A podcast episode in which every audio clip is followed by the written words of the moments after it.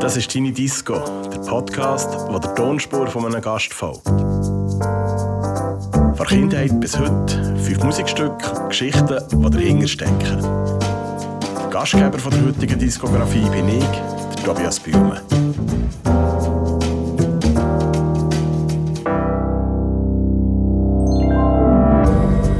Mein Gast in dieser Folge ist der Yunus Celebi. Er sorgt als DJ und Experte für Unterhaltung an Hochzeiten für gute Stimmung. Der Yunus erzählt mir, wie ein Fest zu einem Erfolg wird und was auch mal schieflaufen kann.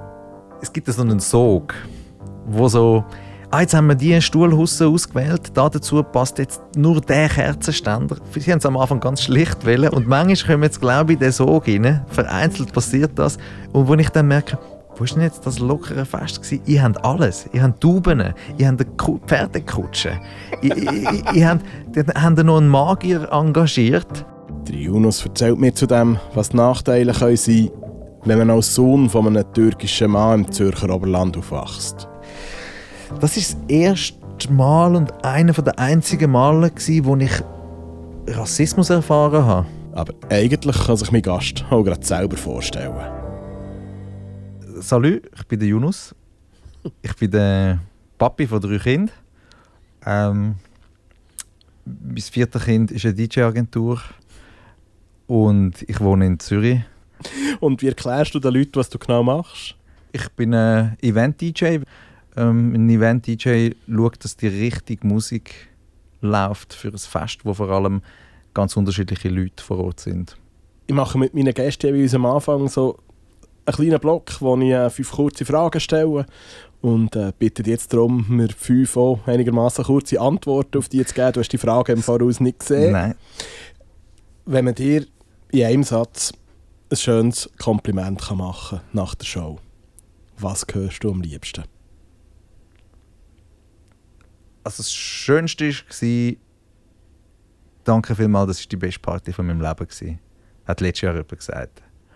Und das gibt einem auch jetzt in meinem Job, vor allem bei Hochzeiten, das gibt mir gerade so viel wie eine Gage. Ohne das, ohne das Feedback wäre der Job zu schlecht zahlt. Jonas, was bedeutet für dich langweilig? Wow. Lang, ich hätte gern wieder mal langweilig. langweilig. Ähm, ich merke das bei meinen Kindern, wie viel das einem das gibt, so eine langweilig. Wenn sie sagen, Papi, uns ist langweilig, muss man einfach mal fünf Minuten warten und sagen, ja, ist gut, mal schauen, was passiert. Und bei denen passiert so viel, nach fünf Minuten erfindet sie ein neues Spiel. Was aus einer langweilig kann passieren ist unglaublich. Äh, habe ich jetzt wirklich viel mal erlebt. Und ich hätte selber gerne mal wieder ein langweilig. Ich habe es überhaupt nie. Ich habe das nie. Was sagst du zum Thema Glücksspiel, konkret Poker als Geldverdienst? Ich habe es probiert, ich habe es nicht geschafft. es ist lässig zum Spielen, ich spiele auch jetzt gern. Äh, online hat es jetzt wieder so kleine Phasen gegeben. Aber ähm, nein, das ist nichts. Was löst es in dir aus, wenn Brutleute von dir bei der Planung, bei der Vorbereitung sagen, ihre Hochzeit soll der perfekte Tag werden? Dann zieht sich ein bisschen alles zusammen und das wird, ja, Alarmsirene, ein bisschen. ist auch eigentlich, gehört zu meinen Einstiegsfragen, um herauszufinden, wünscht sie sich die Cinderella-Hochzeit? Oder wollen sie einfach ein lockeres Fest? Und was macht einen Tag wirklich unvergesslich? Das sind die Erlebnisse, das sind die emotionalen Erlebnisse. Das, das, ist, das ist doch das. Also darum, äh, man macht es doch wegen diesen Emotionen und um mit seinen Leuten etwas zu erleben. Und das wollte ich noch genauer wissen, Vater. Das ah. wollte ich unbedingt noch genauer wissen. Aber zu dem kommen wir eigentlich also erst. Okay. Weil das ist sicher ein grosser Teil von unserem Gespräch heute, wie sich das so anfühlt als Hochzeits-DJ. Weil ich habe das schon ein, zweimal gesagt, ich könnte mir das so nicht vorstellen, weil Hochzeit für mich ein schwieriges Thema ist. Hochzeitspartys, zumindest das Konzept davon. Aber so viel mal zum ersten, nicht ganz so kurzen Einstieg. Ich werde mal einen Song von dir spielen. Du hast uns heute fünf Songs mitgebracht, yes. die äh, dir etwas bedeuten, die etwas mit deinem Leben zu tun haben. Ein Stück weit hier. Und der erste davon hören wir jetzt. Was ist es? Move On Up vom Curtis Mayfield. Ja. Let's go.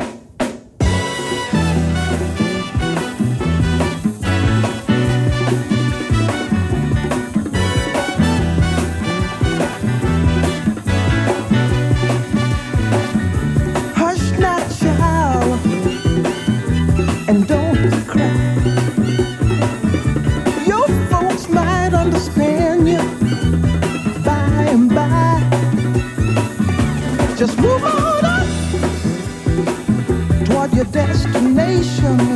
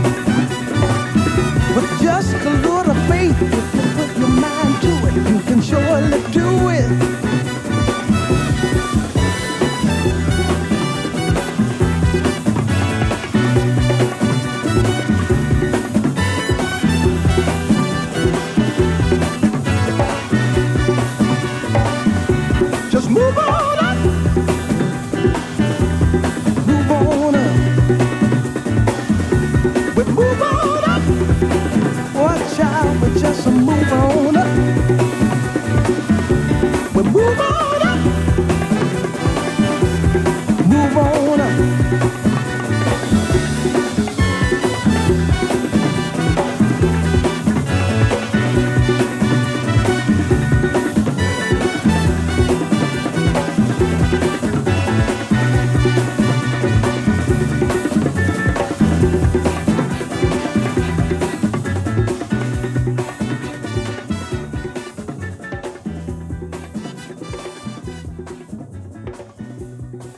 Das war gerade ein erster Song von meinem heutigen Gast, Gast Yunus Celebi.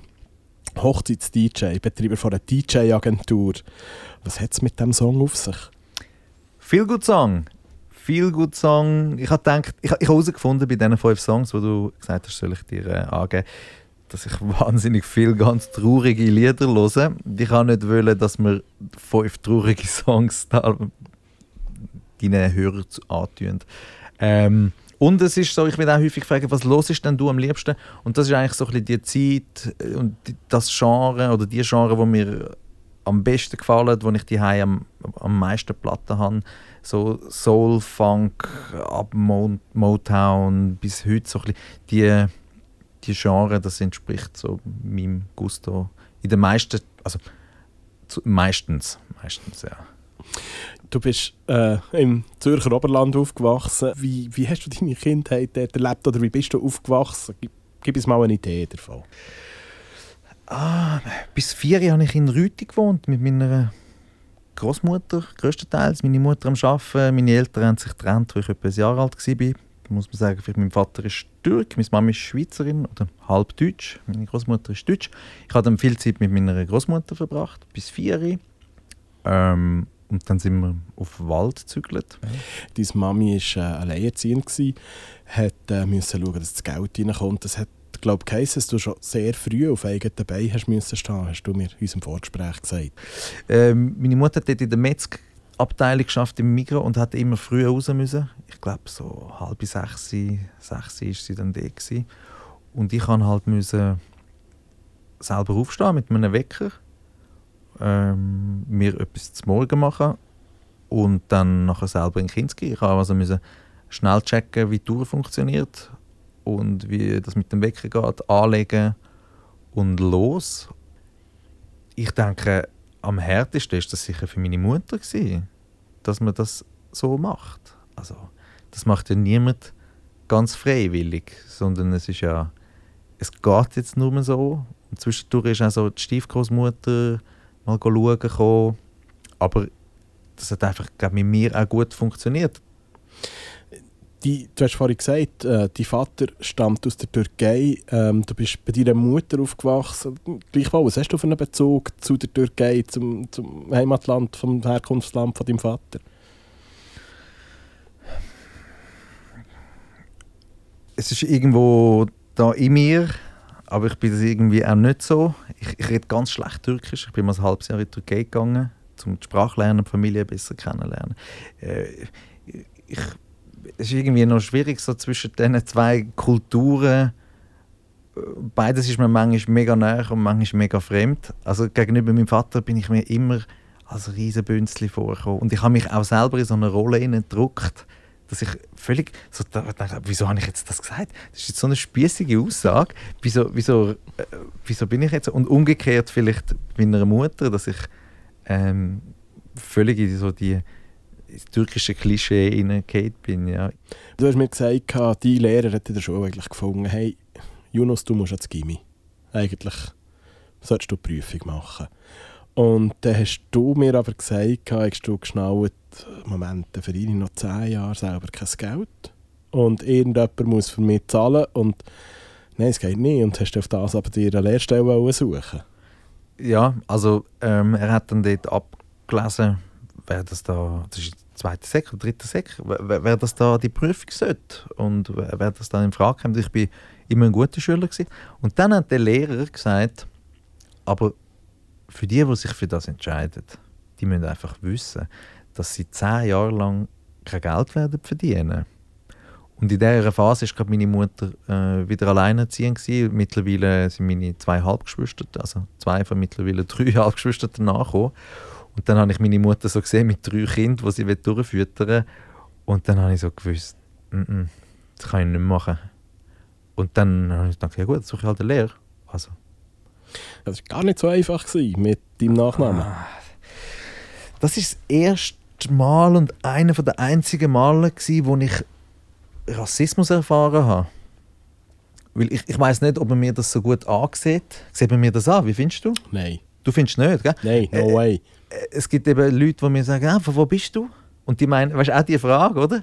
Und die meinen nicht Zürich Oberland oder so. Und ich sehe mich so und ich finde so, äh, ich habe nicht das Gefühl, ich sei fremd da. Aber mein Name ist es halt. Und ich habe wirklich als guter Schüler mit nach 25 Bewerbungen nicht einmal ein Vorstellungsgespräch bekommen. Äh, meistens nicht mal eine Antwort. Yunus Celebi ähm, und mein Lehrer ist nicht rausgekommen, was los ist, wie das äh, möglich ist. Und meine Mutter hat so dann einfach irgendwann gefunden, du, vielleicht musst du dich einfach noch ein mehr anstrengen mit Bewerbungen oder sonst musst du halt lernen Gitarre spielen, weil man, sonst verdienst du auf der Straße dann kein Geld. Nicht die Unterstützung, die man sich wünscht in so Momenten, oder? Ja. Aber letztlich war ja deine Mutter eigentlich der Ausweg gewesen, oder besser gesagt, ihren Namen. Äh, ja, genau. Sie hat dann äh, geheiratet und ähm, ich habe die ganze Schulzeit durch Yunus Moser geheißen. Weil mein Stiefvater heißt Moser. Und sie haben so gedacht, komm, es ist ein bisschen einfacher, du wohnst bei Moser, also heisst du auch Moser, einfach äh, in der Schule. Und im Pass steht logischerweise Yunus Celebi. Ähm, ja, ist doch gut. Und dann, äh, ja, dann ist bei dieser Lehrstelle, haben wir dann mal gefunden, weißt du was, komm, schreib doch einfach mal Yunus Moser. Und dann habe ich mich vier oder fünf Mal beworben, wieder KV. Und zwei, also zwei Stellen hätte ich am Telefon können haben. Also es ist auf Mal so alle Türen aufgegangen und es ist so einfach gewesen. Und beim Vertrag unterschrieben haben wir dann gesagt, oh, da haben wir ja haben wir den Fehler gemacht. Äh, in, der, in der Schulzeit hat er halt Moser geheißen, aber er heißt eigentlich Celebi. Und dann sind ist der Agenturleiter gehockt und ja, die Lehrlingsbetreuer, aha, ja, dann tun wir es korrigieren. So einfach ist das. Aber die Möglichkeit hat dann nicht jeder. Gell? Ich weiß nicht, wie, wie, wie groß der Einfluss heute ist. Aber das war einfach das erste Mal, gewesen, wo ich so etwas erfahren habe, dass ich ja irgendwie doch noch ein bisschen anders bin und dass ich auf einen Namen reduziert wird, auf Buchstaben reduziert. Und, und das eben, obwohl du sagst, du bist ein guter Schüler gewesen, du hast zwei Stellen am Telefon angeboten ja, bekommen, direkt. Äh, wirklich? Und KV ist, weiss Gott, nichts, was niemand hätte machen äh, Mitte 90er Jahre. Ja, ja, ja, das ist... Äh, das, das, aber dort habe ich einfach mal schwarz auf weiß gesehen, dass das gibt und dass das an mir passiert und dass das auch meinen Kindern passieren könnte. Wir sind aber nicht geheiratet, von dem her haben sie das Problem nicht mit dem Nachnamen. ja. höchstens, höchstens du, der wird mal mit über Grenzen wasch. Das ja, das ist so ein Thema, ja. ja, aber ähm, auf das gehen wir an dieser Stelle nicht ein. Ich würde lieber äh, ein nächstes Lied von dir spielen. Ja, Dear Mama, das passt glaube mega gut so in die Zeit, wo wir jetzt gerade angekommen sind, so und äh, wiederum der Song ist, ähm, mit dem kann ich mich ein bisschen identifizieren, so vom, vom Text her eben äh, eine Mutter, die es mega schwierig hat. Ich glaube jetzt nicht so schwierig wie äh, der Tupac, aber es gibt so ein paar Parallelen in dem Song und ich finde es einfach einen schönen Song. When I was young, me and my mama had beef, 17 years old, kicked out on the streets. Though back at the time, I never thought I'd see a face. Ain't a woman alive that could take my mama's place. Suspended from school, I'm scared to go home. I was a fool with the big boys breaking all the rules. Shed tears with my baby sister. Over the years, we was poor than other little kids. And even though we had different daddies, the same drama when things went wrong, we blame mama. I reminisce on the stress I caused. It was hell, hugging on my mama from a jail cell And who thinking elementary. Hey, I see the penitentiary one day. Running from the police, that's right. Mama catch me, put a whoop into my backside. And even as a crack fiend, mama, you always was a black queen, mama. I finally understand for a woman it ain't easy trying to raise a man. You always was committed, a poor single mother on welfare. Tell me how you did it. There's no way I can pay you back. But the plan is to show you that I understand. You all appreciate it. Don't you know we love you, sweet Dear mama. Place no one above you, You all appreciate it. Don't you know we love you? Now ain't nobody tell us it was fair. No love for my daddy, cause the coward wasn't there. He passed away and I didn't cry. Cause my anger wouldn't let me feel for a stranger. They say I'm wrong and I'm heartless. But all along I was looking for a father, he was gone. I hung around with the thugs, and even though they sold drugs, they showed a young brother love. I moved out, started really hanging. I needed money of my own, so I started slanging. I ain't guilty, cause even though I sell rocks, it feels good putting money in your mailbox. I love paying rent when the rent's due. I hope you got the diamond necklace that I sent to you.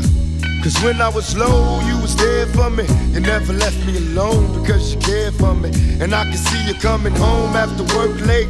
You're in the kitchen trying to fix us a hot plate. You're just working with the scraps you was given. And mama made miracles every Thanksgiving. But now the road got rough, you're alone. You're trying to raise two bad kids on your own. And there's no way I can pay you back. But my plan is to show you that I understand. You all appreciate it. You know we love you, sweet And dear mama, place no one above you, sweet You all appreciate it. Don't you know we love you? Boy, I ball some liquor and I reminisce. Cause through the drama, I can always depend on my mama. And when it seems that I'm hopeless, you say the words that can get me back in focus. When I was sick as a little kid, to keep me happy, there's no limit to the things you did. And all my childhood memories are full of all the sweet things you did for me. And even though I act crazy, I gotta thank the Lord that you made me. There are no words that can express how I feel. You never kept a secret, always stayed real. And I appreciate how you raised me and all the extra love that you gave me. I wish I could take the pain away. If you can make it through the night, there's a brighter day. Everything will be alright if you hold on. It's a struggle every day, gotta roll on. And there's no way I can pay you back. But my plan is to show you that I understand. You all appreciate it. Don't you know we love you, sweet Dear mama. lady? Place no one above you, You all appreciate lady. Don't you know we love. And sweet dear mama, dear mama.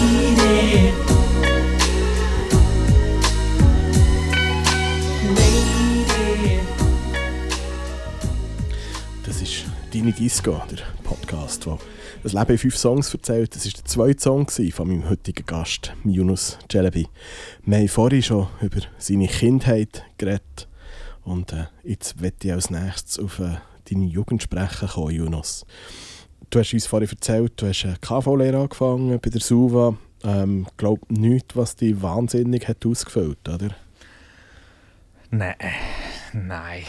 Ähm, also ich habe sie nicht nur angefangen, ich habe sie abgeschlossen und ich habe nachher auch noch ein Jahr weiter geschafft auf dem Job, einfach wegen Geld. Auf einmal ähm, bist 18 und verdienst, ich weiß doch nicht, 4000 Stutz oder was war. Das ist wahnsinnig viel und dann machst du das halt noch ein Jahr. Aber mir hat der Kontakt mit Menschen gefehlt.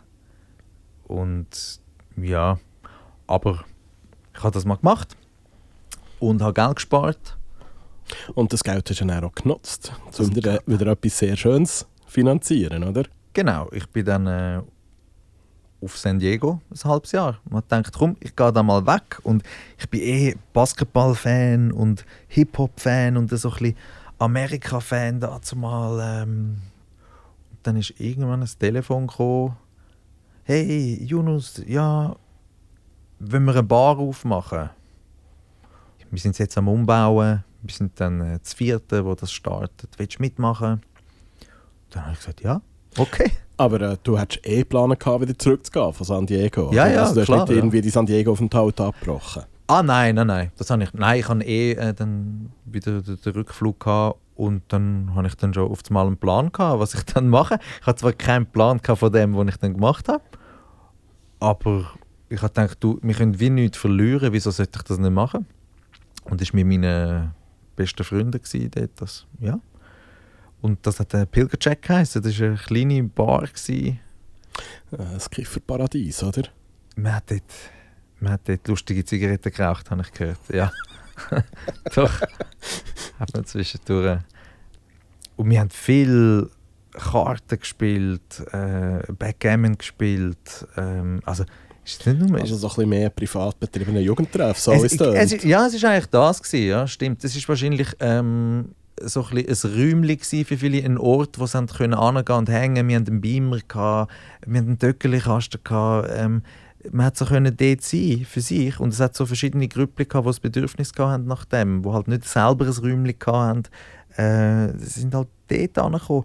Aber es hat mir so ein bisschen, ich, ich, dann, ich, ich bin der Jüng, du hast das glaube ich irgendwo angeteasert, ich habe ein Wirtepatent gebraucht für das. Und dann habe ich mit 23 das Wirtepatent ähm, bekommen. Man hätte das gar nicht müssen machen also es ist nicht eine Prüfung oder etwas. Aber ich hatte das Wirtepatent auf meinen Namen gehabt und mit 23 bin ich der Jüngste im Kanton wo das hat. Ähm, aber für mich ist das eine Lehre gewesen, eigentlich meine zweite Lehre in die, in die Gastro, zumindest das Gastro-Ding hineingesehen, zu merken, dass ich, äh, das ist ja das, was ich vorher gesagt habe, es hat mir gefehlt, der Kontakt mit Leuten.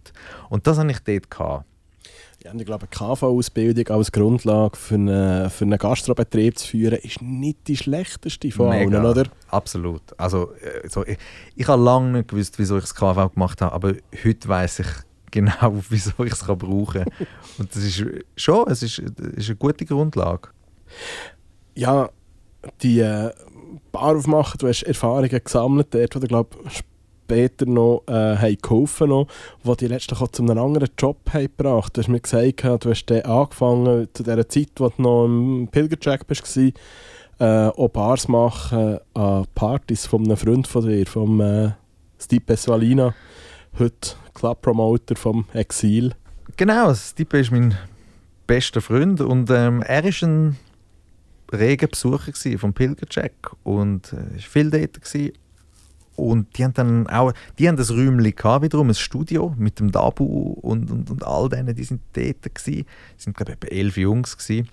Und die haben dann angefangen Musik machen dort und aber auch veranstalten. Die haben Schweizer Rap und teilweise auch Deutschrap Konzerte veranstaltet. Und ihnen hat jemand gefehlt, der Bar schmeißt. Und ich hatte eine Bar. Gehabt. Ich hatte auch immer ein Handy, um ein bisschen, was können wir noch machen, um Geld zu verdienen, wie mit wenig Aufwand etwas rausholen. Und ich hatte ein Auto und Infrastruktur. Dann bin ich der, der die Bar geschmissen hat an diesen ihren Konzert. Und so ist, ist so auch die Freundschaft richtig zustande gekommen mit dem Stipe. Eine Freundschaft, die, glaube sehr viel anderes nachher daraus raus ist entstanden. Im Endeffekt letztlich sogar deine Familie irgendwo durch. Muss ich ihm meine Familie verdanken? Ja, irgendwo Nein, ich sage nicht, du musst es verdanken, aber es hat sich, halt, Nein. es hat sich glaube eins zum anderen gegeben.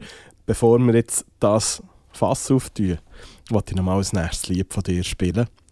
Und nachher nochmal auf dein zweite Barprojekt äh, zu reden kommen. Was hören wir als nächstes? Wir hören vom Phänomen Lied im Ohr. Ja, yeah. so wird Musik gemacht. Lasst so mit Musik kracht. Tag und Nacht.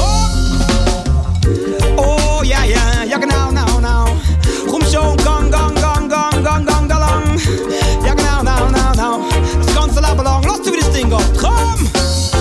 Ich gang durchs Leben mit dem Lied im Ohr. Es ist der Grund, warum das Feuer noch brennt. Ich sag, das kommt im Sommer und im Winter vor. Und es gibt nichts, wo mich von dem trennt. Und ich sing, lebe mit dem Ich sag, das kommt im Sommer und im Winter vor. Und es gibt nichts, wo mich von dem. Ich sing einen Song voller Melodie. Ich sing einen Song für mich, für dich, einen Song für ihn, für sie. Sing einen Song voller Melodie. Ich sing einen Song für groß und klein, arm und reich, schwarz und weiß. Song voller Melodie.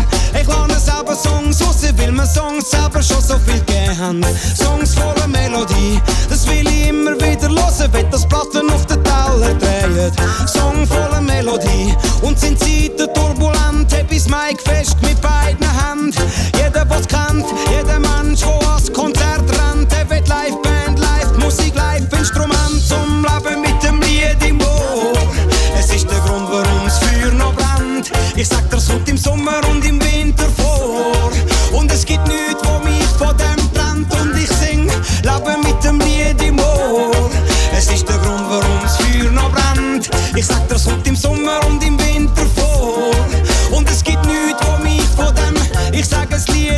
Spiegel vom Sänger, wo's Lied singt. Seine Meinung, seine Stimmung, seine Stimme. Ein Lied ist ein Spiegel für denjenigen, wo's wahrnimmt. Er hört und er spiegelt sich drin. Ein Lied ist ein Spiegel und transportiert eine Botschaft auf dem Land, in der Stadt und in jeder Ortschaft. Und wenn's losgeht, begreift jeder sofort grad. Die Liebe könnt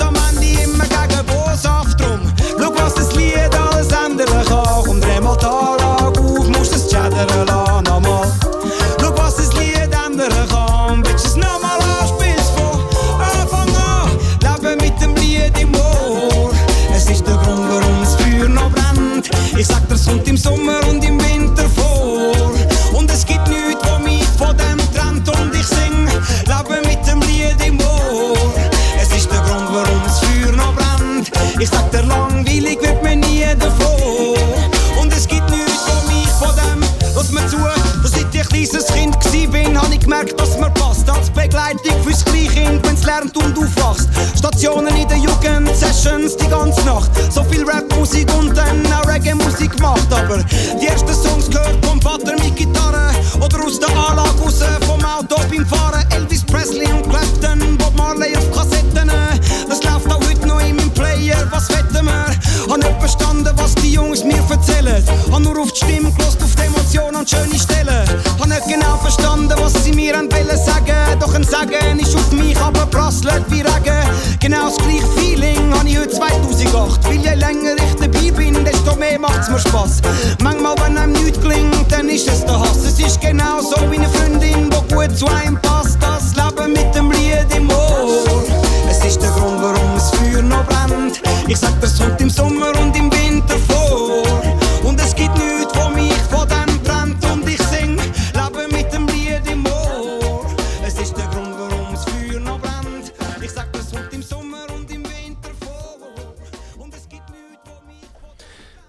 im vom Phänomen hier bei uns bei Dini Disco, der Podcast, der ein Leben in fünf Songs erzählt.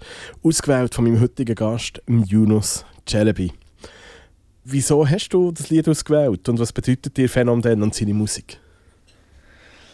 Mit dem Song verwünsche ich gerade mehrere Flüge auf einen Schlag. Das ist, ähm, das ist ein positiver Song. Ich habe gesagt, ich habe so viele traurige so Sachen, die ich gerne höre. Ähm, zum anderen ist es dann, ich habe, ich habe das Problem, ich kann keinen Liedertext merken. Ich bin wirklich so schlecht. Ich, es gibt Songs, die habe ich mehr als tausendmal aufgelegt und ich kann mehr als den Refrain kann ich einfach nicht. Ich bin Katastrophe. Und beim Pablo, beim ersten Kind, wollte ich so ein gute Nachtlied singen und ich kenne keine Lieder. Und das ist das gute Nachtlied für meinen ersten Song. Also auch da der Refrain habe ich immer wieder das und das gesungen. Und das ist zum einen ein bisschen das, so ich als 27-jähriger Vater. Und zum anderen ist der Phänomen, ich finde auch genau so genial. Ich, ich habe immer gesagt, ich hätte gerne so eine äh, ihn als Stofftier. Er hat so eine positive Wirkung. Er ist so gut drauf. Ich hätte das so gerne, so ein kleiner Phänomen als Stofftier. Und ähm, mit dem Club, wo wir jetzt dann darauf zu sprechen kommen, dann auch, ähm, äh, wir haben ihn glaube zweimal gebucht. Ich hätte ihn am liebsten jeden Monat gebucht. Das ist sicher einer von den zwei, drei Highlights, wo ich jetzt rausziehen von dieser Clubzeit. Ja. Ja, auf die Club auf der Rampe, da können wir gerade sprechen. Du hast jetzt nämlich elegant einen Teil von deinem Leben ausgelassen. Etwa der wichtigste. Und vor allem auch der, wo wir uns das erste Mal sind begegnet Jonas und ich kennen uns doch auch schon ein Moment jetzt. Und zwar hast du, glaube ich, auch dank dem Stippen bist du zu einem Job im Fernsehen gekommen. Richtig, eben, das ist noch die Zeit, wo ich die Bar hatte. Das Stippen ist viel verkehrt und wir haben dann auch noch sonst ein bisschen Jöppli gemacht. Eben, mega viel verdient haben wir jetzt nicht mit dieser Bar, aber wir haben sonst noch ein bisschen Jöppli und ein bisschen geschaut und es ist auch so lässig. Man ist so Anfangs 20, es ist alles so unbeschwert. Und dann hat er beim, ja, er geht so einen Job beim, beim Fernsehen, so eine Serie. Und ähm, ja, da hat er erzählt. Da dachte ich, ja cool, wie ist er jetzt da? Das klingt ja spannend, Fernsehen, da, mega lässig. Und irgendwann hat er dann den Kollegen gefragt, der Bar ist, hey, die suchen einen Kabelträger. Dann bin ich schon ein bisschen hässlich gewesen, fast so. Ich dachte, hey, ich bin doch dein Best Buddy. Wieso fragst du nicht mich? Ich wäre doch sofort dort ein bisschen go, go Kabel ziehen und so, Kabel tragen. Und Das ist übrigens auch mein Job. gewesen, bei der ja, gut, Produktion. dann hätten wir, hätten wir richtig zusammengearbeitet. Und dann hat es mich fast eigentlich gedacht, hey, wieso fragt er mich nicht und so. Und dann ein anderes Mal ist er gekommen und gefragt, hey, er steigt quasi eins auf als Fahrer, äh, slash Produktionsassistent, ist er aufgestiegen zum Produktionsassistent. Ähm, ich bin dann der neue Fahrer geworden und mein Job war es, die Schauspieler vom Bahnhof abzuholen und go, ähm, das 9 einkaufen oder go Medikamente holen für irgendwelche hypochondrige Schauspieler. Und ja, du weißt ist- genau, das wer ist, du das weißt, ist quasi jetzt ein Insider, wo Das ist wir an dieser Stelle jetzt das Fass nicht auftun. Nein, machen wir nicht. ja, und ich habe Man kann natürlich. sagen, die Serie hat schöne Aussichten. Die schöne Es war die letzte Sitcom, gewesen, die das Schweizer Fernsehen noch hat produziert Zwei Staffeln ist die Sache gelaufen. Die Ingrid Delton ist noch persönlich vorbeigekommen, um uns zu verkünden, dass wir abgesetzt werden. Auf jeden Fall habe ich dort auch Hauptdarstellerin, äh, wie alle. Nein, bis der Leonardo ist immer selber gekommen, aber die anderen habe ich gebracht und äh, geholt vom Bahnhof. Und so hat Martina und wir haben es mega lustig gehabt. Das ist äh, die Martina Schütze, mal vorübergehend Moderatorin noch beim SRF, Schauspielerin, Komödiantin, wo man glaube auch sonst mal noch sieht. Ja, die, die macht so viel. Es ist unglaublich, was die alles macht. Ja, dann, han- dann ist dann die zweite Staffel gekommen und ich habe wieder gefahren und dann auch sie. Und dann habe ich gemerkt, hey, wir, wir haben es einfach lustig. Aber jetzt so als Produktionsfahrer äh, denkst du ja jetzt auch nicht wirklich, dass die Hauptdarstellerin irgendwie könnte auf dich stehen. Es ist lässig, dass sie mega nett ist zu dir und dass sie es lustig haben. Ich habe mir da gar nicht drauf eingebildet. Bis dann so irgendwie gegen den Schluss von der zweiten Staffel hat sie dann auch so SMS geschrieben, auch sonst und ich. Und immer noch, ich die ist einfach mega nett. Aber irgendwie hat es knistert. Und ich habe dann auch. Hey, es ist, Ja, du erzählst es jetzt schon fast ein bisschen zu flach, das muss ein bisschen mehr Dramatik drin bringen. Es ist quasi ein Rom-Com-Plot gewesen. Hey, es ist alles auf den letzten Abend rausgelaufen. Alles Ja. auf das phänomenale Abschlussfest. Du hast Freunde engagiert, die sollen fahren und einer von denen hat einfach seinen Job verweigert, der Martina, Richtig. um deiner Beziehung auf die Sprünge zu helfen. richtig. Ich, ich bin in dieser Zeit sowieso ein, ein Vermittlungsbüro, gewesen, weil ich so viele Leute kennt habe und habe dann halt den ganzen Staff organisiert, die, die hinter der Bar arbeiten, die, die die Leute heimfahren. Das ist das Abschlussfest von dieser Sitcom, wo man gewusst hat, die wird es nicht mehr geben. Und Martina hat dann irgendwann heimgehen und dann hat der Fahrer gesagt, ah ja, nein, es geht jetzt nicht. Und sie hat dann gesagt, was es geht nicht, hey, ich würde einfach gerne, kann, kannst du mich jetzt nicht bitte heimfahren? Und er hat dann gesagt, nein, es geht nicht. Dann ist sie dann nicht heimgegangen oder noch nicht, sondern dann erst zwei, drei Stunden später mit mir. Und das ist der, wahrscheinlich einer der besten Tage von meinem Leben gewesen. Ja, Du hast mir gesagt bei unserem Vorgespräch, du bist zwei Tage später heimgelaufen und hast gefunden, das ist sie. bei der Martina bin ich wirklich heimgekommen und das, das ist die Frau, mit der mache ich Kind. Und ja, es hat dann auch gestimmt. Ich ziehe es durch, siehst du? Ja, und äh, letztlich ist die Beziehung eigentlich auch noch ähm, der Startpunkt einem anderen Baby, das du hast auf die Welt gestellt hast. Weil du hast ja eigentlich gespart, gehabt, um äh, zu reisen nochmal. Ja, der Plan war, mit dem Geld von dieser Sitcom plus mit der Bar, mein Plan war, ein halbes Jahr oder ein Jahr auf Brasilien. Dann ist das passiert mit dieser Beziehung und dann ist das für mich auch mega schnell gegessen gewesen, das mit Brasilien. Es ist, ist, so, ist wie so klar gewesen, nein, ich, ist gar nicht, ich weiß auch nicht, da hätte vielleicht ein anderer hätte jetzt das durchgezogen. Aber für mich ist wie so klar gewesen, hey, ich, liebe jetzt da einen Mensch und ich gehe jetzt sicher nicht irgendwie weg. Ja. Es hat dazu geführt, dass du hast Startkapital übrig gehabt, wo du plötzlich etwas anderes hast können stecken, nämlich in äh, Trampen in Bubiken, äh, Club im Oberland, der Club im Oberland, glaube ich, eine Zeit lang. Hat es noch andere gegeben eigentlich?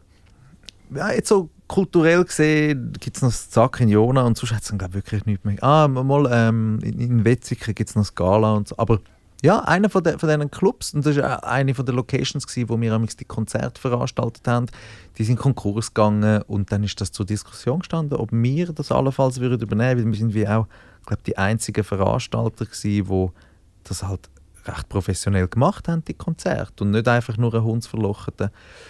Und dann haben wir das Konzept geschrieben und müssen vor der Gemeinde stehen und äh, erklären, wie wir das machen und wie wir die aktuellen Probleme, Lärm und so wollen beheben Und dann haben wir dann ein Go bekommen von der Gemeinde, Stipe und ich. Was waren so deine Programm-Highlights? So deine liebsten Konzerte, jetzt mal abgesehen von den zwei Phänomen-Shows? Ein Geniestreich, äh, für den sind wir, über den lachen wir immer noch, da sind wir immer noch stolz. Ähm, wir haben zum zweiten Mal ein Konzert machen mit Ugly Duckling, äh, West Coast Hip-Hop Band, aber so Backpack Hip-Hop. Und beim ersten Mal ausverkauft, haben wir gedacht, beim zweiten Mal, das wird eh wieder ausverkauft. Eine Woche vor dem Konzert 20 Billette verkauft. Und sie kostet, ich weiß nicht, 5000 Dollar. Wir haben äh, überlegt, ob wir es sollen absagen zum Kosten sparen. Und dann war die Idee, gewesen, wir machen das Gratis-Konzert. Und wir haben am Schluss Geld verdient. Weil die Leute haben einfach so viel mehr gesoffen. Wir, haben aus, also wir sind voll gewesen, und die Leute haben einfach mehr als doppelt so viel gesoffen. Und wir haben am Schluss mit dem, das war unser Geniestreich. gewesen. Vielleicht sollte das mal sonst jemand machen, wenn das nicht so läuft. Ja, als nächstes Lied möchte ich spielen von dir. Und Oh. zwar etwas ähm, auf Türkisch. Ja, sag du mir den Titel. Ähm, Gurbet, das schaffe ich Ja, noch. der Song heißt äh, Gurbet und ist Vom vom Özdemir Erdogan, oder? Özdemir Erdogan.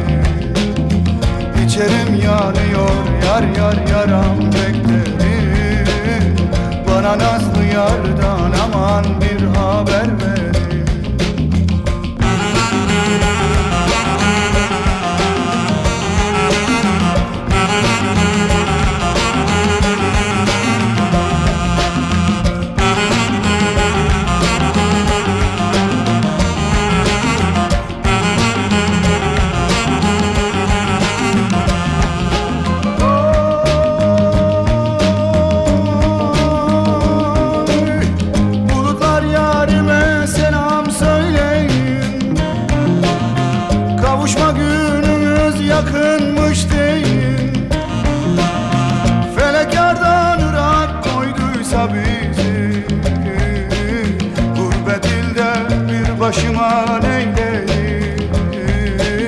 Yardan ırak yaşanır mı? Söyleyin.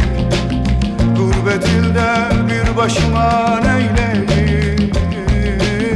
Yardan ırak yaşanır mı? Söyleyin.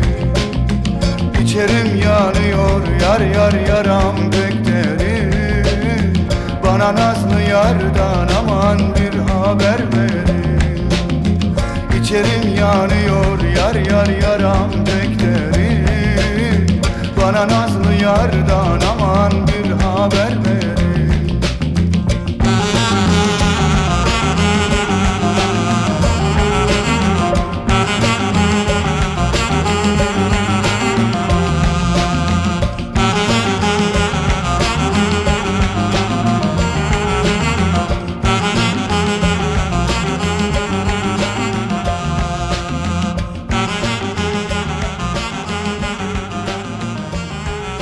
Der Song gehört zu meinen meistgelosten. Das ist sicher mein Lieblingstürkischer Song. Ist jetzt nicht so, dass ich u viel türkische Musik los, aber einfach das Zusammenspiel von Melodie, Gesang, Beat und, und ähm, die Emotion drin. Für mich Emotion halt so wichtig. Zu dem Song, wenn ich will, kann ich brüllen.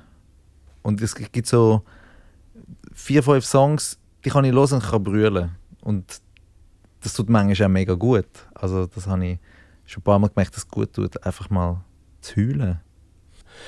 Du hast äh, ja nachher auch mal angefangen selber aufzulegen. Du hast gesagt, du hast dich lange nicht als DJ gesehen selber. Und hast einfach so ein bisschen Kraut und Rüebli gespielt. Ich habe immer Kraut und Rüebli gespielt. Ich bin, ähm, wir haben dort Partys veranstaltet, schon im Pilgercheck. Wir hatten wahnsinnig gute Hip-Hop-DJs, immer mit technischen Skills. Ähm, ich habe gewusst, das will ich gar nicht lernen und werde ich auch nicht können und ich will auch nicht eine Plattensammlung haben, das ist mir zu teuer gewesen. Ähm, ich gedacht, nein, äh, aber ich habe halt viele Leute kennt, wo, wo gekommen sind an die Partys und ich habe gewusst, die sind jetzt nicht nur die Hip-Hop-Heads. Und ich habe dann amigs zwischendurch mal so eine halbe Stunde gespielt. Zwei, drei Mal am Abend zwischen diesen Hip-Hop-Sachen. Und das ist bei denen halt auch gut angekommen und so hat sich das dann ein bisschen weitergezogen. Ja, aber das ist ja, also, jetzt mal schnell an dieser Stelle als jemand, der schon zwei, drei Mal von dir hat, äh, Sound aufgelegt bekommen. Du hast ja ein verdammt gutes Gespür dafür, was beim Publikum ankommt. Und ich glaube, gerade durch das, dass du nie auf deine DJ-Skills so fokussiert hast und irgendwie Technik raffiniert hast, äh, bist du, glaube ich, etwas reingekommen, wo du, wo du sehr genau weißt, was funktioniert beim Publikum. Ja, vermutlich. Aber das macht mir auch äh, am meisten Spaß. Und äh, eben, mir ist ein Bild dann mal aufgekommen aus meiner Kindheit. Meine Großmutter hat gesagt: Junus, jetzt hast du doch da den ganzen Nachmittag deine Kollegen gestoßen. Die sind Go-Kart gefahren und du bist hinten der Motor. Gewesen. Und ich gesagt: Ja. Und dann hat sie gesagt: Nein, jetzt, jetzt musst du einfach mal schauen, dass du vorne hockst und dass sie dich stoßen. Ich habe so gefunden: Aber ich finde es ja lässig, die zu stoßen. Und so ist es auch jetzt ein bisschen, ich nehme mich da ein bisschen zurück und ich, ich habe einfach Spass, wenn die Spass haben. Und ich, ich, ich, habe das, ich schaue das vielleicht analytischer an, welcher Song funktioniert wie gut und was ist mit der Energie, die jetzt gerade los ist. Und ich muss niemandem irgendwas beweisen oder will cool sein. Das sage ich gar nicht. Ähm, zwischendurch gibt es einen Song, wo ich, wo, wo, wo ich wo in meiner Dauerschleife ist und ich freue mich dann, dass ich den vielleicht irgendwo einbauen kann. Das habe ich dann schon Freude. Und wenn er dann gut ankommt, umso mehr. Aber sonst ist das überhaupt nicht, sehe ich das nicht als meinen Job. Ja. Irgendwie künstlerisch etwas zu beweisen. Das ist, ich bin auch ein Event-DJ, das ist halt schon, muss man schon auch abgrenzen. Ähm, Club-DJ, Event-DJ, das sind schon zwei verschiedene Paar Schuhe. Wie bist du überhaupt? Du bist eben in einem Club, in Clubs gross geworden, in dem Sinn. Aber bist du gleich zum Event-DJ geworden? Wie bist du dazu gekommen, Hochzeits-DJ zu machen? Ich habe dann von diesen Partys in der Bar, habe ich dann natürlich auch im Club, habe ich öfters das Opening gespielt. Und dann sind auch äh, die technischen Mittel immer besser geworden, von der CDs weg zum Computer. Es ist einfacher geworden, sich äh, eine Library zusammenzustiffeln. Und ich habe dann immer mehr aufgelegt und ich habe dann Anfragen bekommen, hey, kannst du nicht an unserem Fest noch und Kilby-Fest und irgendetwas, weil du spielst doch immer alles. Du spielst von den 70s bis heute und Hip-Hop. Gleich auch noch ein bisschen cool, es hat halt vielleicht dort ein bisschen einen Graben gegeben. Dann ist dann auch mal das Thema Hochzeiten gekommen, hat mich ein DJ angespro angesprochen, hey, du leist doch auch alles auf, mach doch auch Hochzeiten. Und er ist in einer Agentur und die, die vermittelt so Hochzeiten und dann habe ich mir das mal angeschaut. Ja, bei meinen ersten paar Hochzeiten habe ich aber schnell gemerkt, genau das ist es. Das ist das, wo ich meine Stärken, wo ich als Mensch mitbringe, völlig kann einsetzen kann. Ich habe ich ha gerne Menschen, neue Menschen kennenlernen, e egal äh, welchen Background die haben. Ich, ich interessiere mich für Menschen. Ich weiß, wie man sich verhaltet, wie man anständig ist. Ich verstehe meinen, meinen Job als Dienstleistung. Ich bin professionell, zuverlässig. Und genau das alles braucht es für diesen Job. Was äh, muss man so rechnen für einen Hochzeits-DJ, für einen guten? Für einen guten Hochzeits-DJ in der Hauptsaison an einem Samstag für sagen wir, Musik von 6 bis morgen um 3 ist es meistens mit den nötigen Tonlicht und DJ-Technik kostet in meinem Fall etwa 1600 bis 1800 Franken. Ja, das ist nicht so viel eigentlich. Also wenn man es auf eine Stunde abbricht und das ist auch noch eine Agentur dahinter, die noch einen Teil bekommt. Gut, ich bin ja ich selber. das sagen mir viele DJs. Ja, du musst ja keine Provision zahlen. ähm, ich finde es nach wie vor viel Geld für einen Tag arbeiten, weil viele müssen eine Woche arbeiten für das Geld. In anderen Ländern einen Monat oder ein paar Monate, für, je nachdem. Äh, aber ja, wenn man es auf die Stunde abbricht, wenn man die einzelnen Leistungen auseinandernimmt, wenn man Versicherungen abzieht, ist es nicht ein mega gutes Alter. Ich könnte in meinem Fall jetzt auch über 2000er Grenzen gehen, aber ich fühle mich dort nicht so wohl dabei. Ich habe meinen Preis, meinen Preis immer angehoben, aber bin jetzt an einem Ort, wo ich finde, hey, das bin ich wert, da bin ich sicher nie zu teuer und nie zu günstig.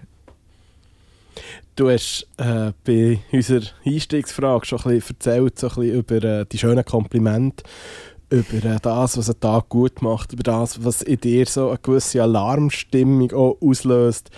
Ich stelle mir das, das ist der Grund, dass ich gesagt habe, du machst einen Job, was sich viele, glaube nie, nie, nie könnte dazu bringen und da muss ich mehr dazu zählen. Und das ist auch das, was mir eine grosse Bewunderung gibt von dem, was du machst. Und auch mit dem Herzblut, das du drin steckst, weil wenn ich mir überlege, was ich mit Hochzeitsfest verbinde, gerade eben für Paar, die so richtig Geld in die Finger nehmen und den Anspruch haben, eine richtige Sause zu machen, da sträubt sich alles in mir. Die Fester sind heute wichtiger denn je, weil viele Familien funktionieren meistens durch einen WhatsApp-Chat, wo man zusammen ist und sich Bildchen schickt. Und so ist es auch mit verschiedenen Freunden. Man ist im, ich weiß nicht, im Sportverein hast du eine Gruppe und da hast du eine Gruppe und es sind so verschiedene Chats. Und jetzt kommen wieder, und das ist der Tag, und das ist der einzige Tag neben deiner Beerdigung, wo all deine liebsten Leute zusammenkommen. Und so, ich finde, so muss man das doch sehen. Ja gut, bei Beerdigungen bekommt man nicht so viel mit davon. Ja, Also, eben. Also ist es eigentlich der einzige Tag, wo du mitbekommst, wo all deine liebsten Leute dort sind. Und ja, aber es ist doch ein riesen Stress irgendwie. Du hast die Erwartungshaltung an das Fest. zu 95% treffe ich ein Brautpaar, das mir sagt, hey, wir wollen einfach ein lockeres Fest mit Freunden. Das ist das, was sie wollen. Ich treffe die meistens etwa ein Jahr vorher und ich merke schon beim einen oder anderen, es gibt so einen Sog, wo so, ah, jetzt haben wir die Stuhlhusse ausgewählt, da dazu passt jetzt nur der Kerzenständer. Sie haben es am Anfang ganz schlicht wählen und manchmal kommen jetzt, glaube ich, den Sog rein. Vereinzelt passiert das. Und wo ich dann merke, wo ist denn jetzt das lockere Fest gewesen? Ihr habt alles. Ihr habt Tauben, ihr habt Pferdekutsche. ihr, ihr, ihr habt, ihr habt noch einen Magier engagiert. Es passiert bei den einen und äh, es ist halt, viele haben keine Erfahrung in dem. Eigentlich, äh, Im Idealfall hat man keine Erfahrung mit Heiraten und niemand, der ihnen sagt, hey, schaut, wirklich weniger ist mehr. Eure besten Leute kommen, machen ein lässiges Fest. That's it. Es kommt gut. Wie schaffst du es eigentlich, apropos, wie schaffst du es, eine Gesellschaft so ein bisschen zum Tanzen zu bringen, wenn so nach guter Schweizer Manier der Stock im Arsch, auch nach dem dritten Wein erst fang ein bisschen Passant ist rausgerutscht? Ja, da bescheisse ich eben ein bisschen. Und äh, ich, mittlerweile bescheissen, glaube ich, alle, weil da gibt es ein, zwei Tricks, die einfach helfen. Es gibt ein paar Mittel, mit denen kann man im Vorfeld sich gut, ein gutes, möglichst gutes Setting für eine Party zusammenschustern. Eins ist eine kleine Tanzfläche. Ja, nicht die grosse Turnhalle. Das andere ist die Bar in der Nähe, wenn es eine Bar hat, die Bar in der Nähe von der Tanzfläche. Weil dort sind Männer am Anfang. Und der wichtigste Punkt ist, wir eröffnen mit einem Hochzeitstanz die Party und die Leute stehen rundherum. Die Leute sind also auf der Tanzfläche.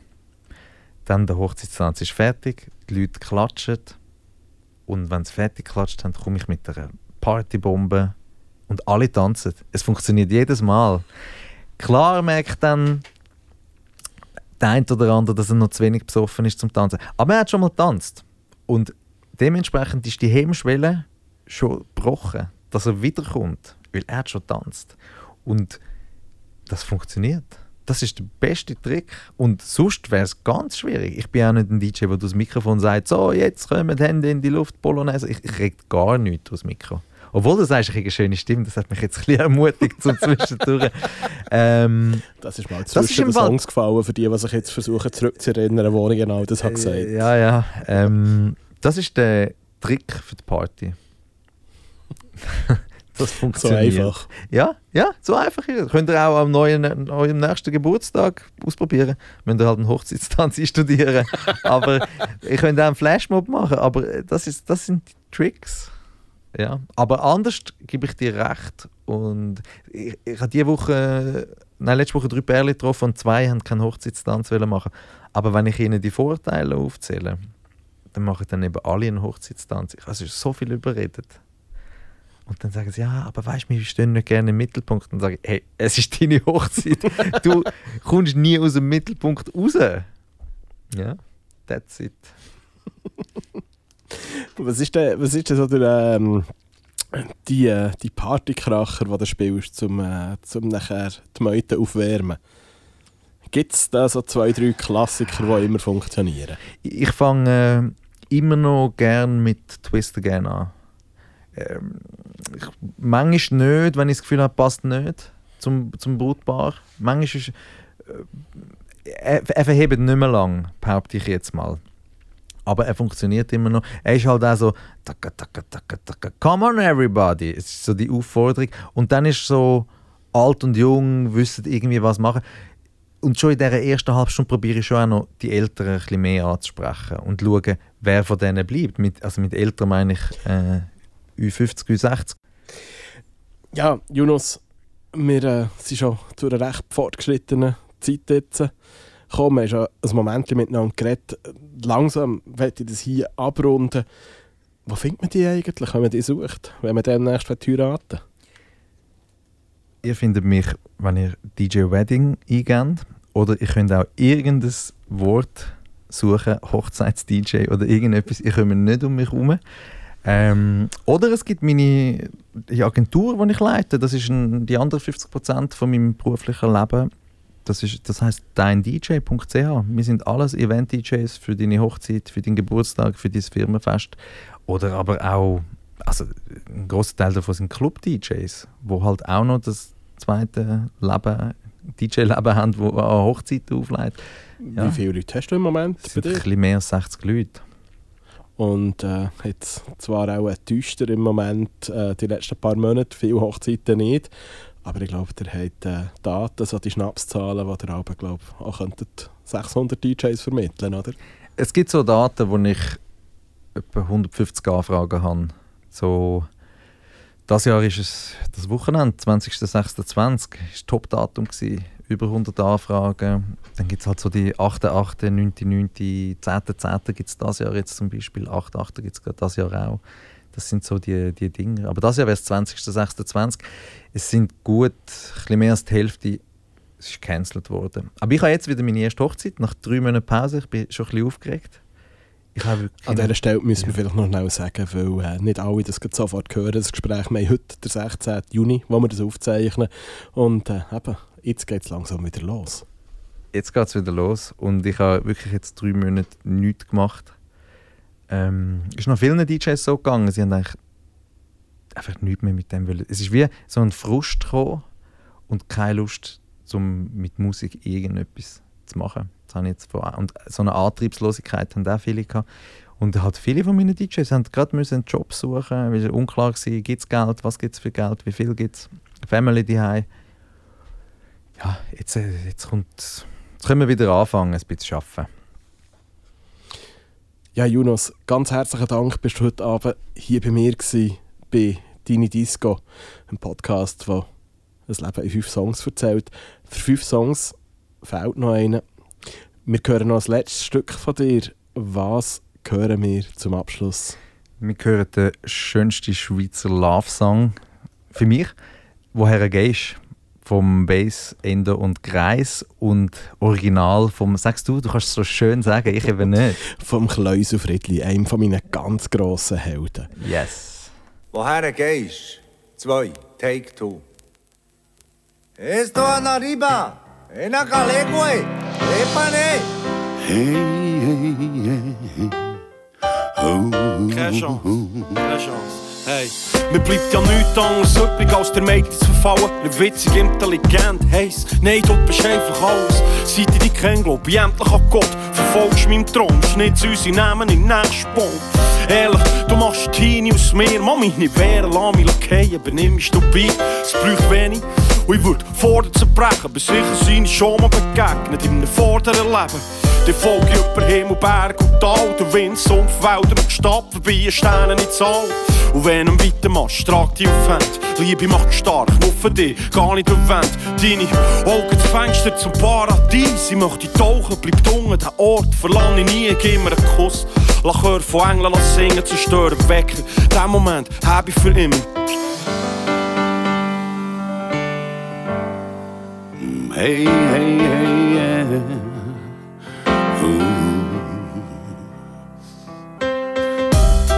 Oh. Woher gehst?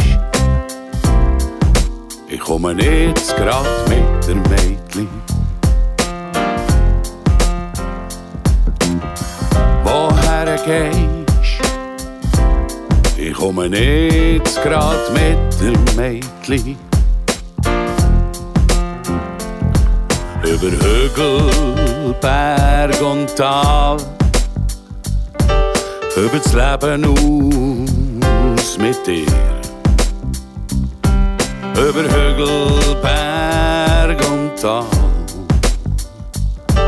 über das Leben aus mit dir.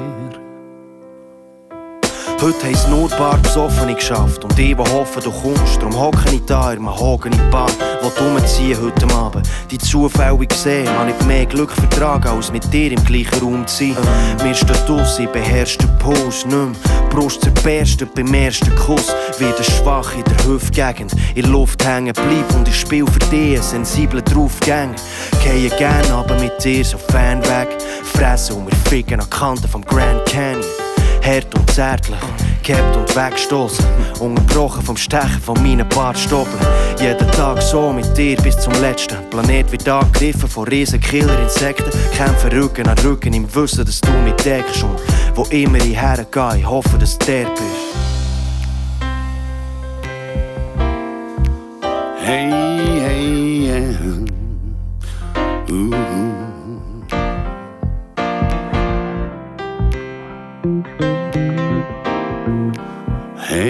Yeah.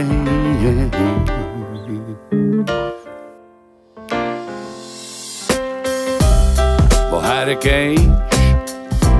Ich komme jetzt gerade mit der Mädchen. Woher gehst?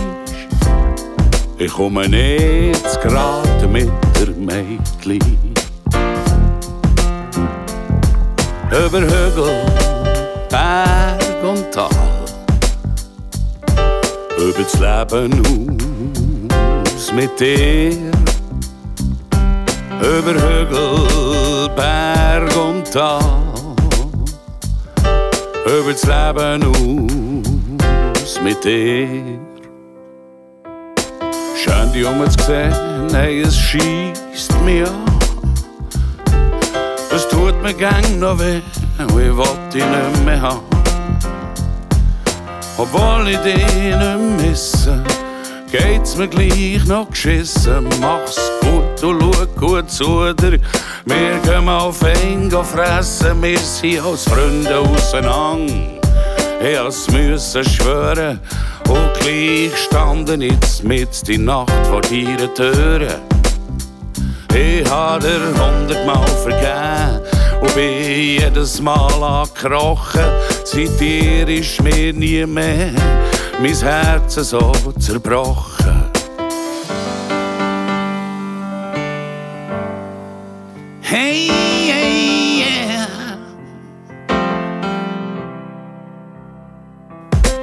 Woher gehst? Ich komme jetzt grad mit der Mädchen.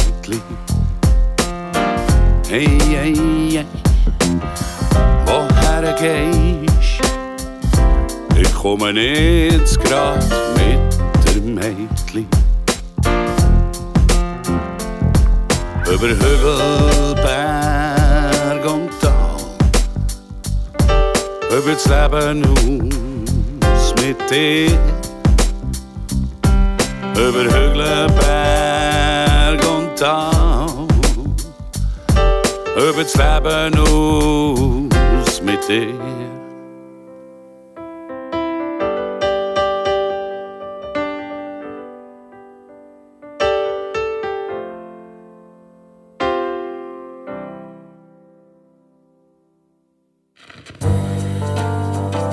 Das war deine Disco, der Podcast, der ein Leben in fünf Songs erzählt. Ich bin Tobias Biume, unser Sounddesign stammt vom Hit Mattis und technische Unterstützung hat heute der Oliver Biume geleistet. In der nächsten Folge redet Franziska Engelhardt mit der Gabi Wörlen, Elternbildnerin und Kleinkindererzieherin. Alle Episoden von diesem Podcast findest du auf dynidisco.ch und auf allen gängigen Podcast-Plattformen.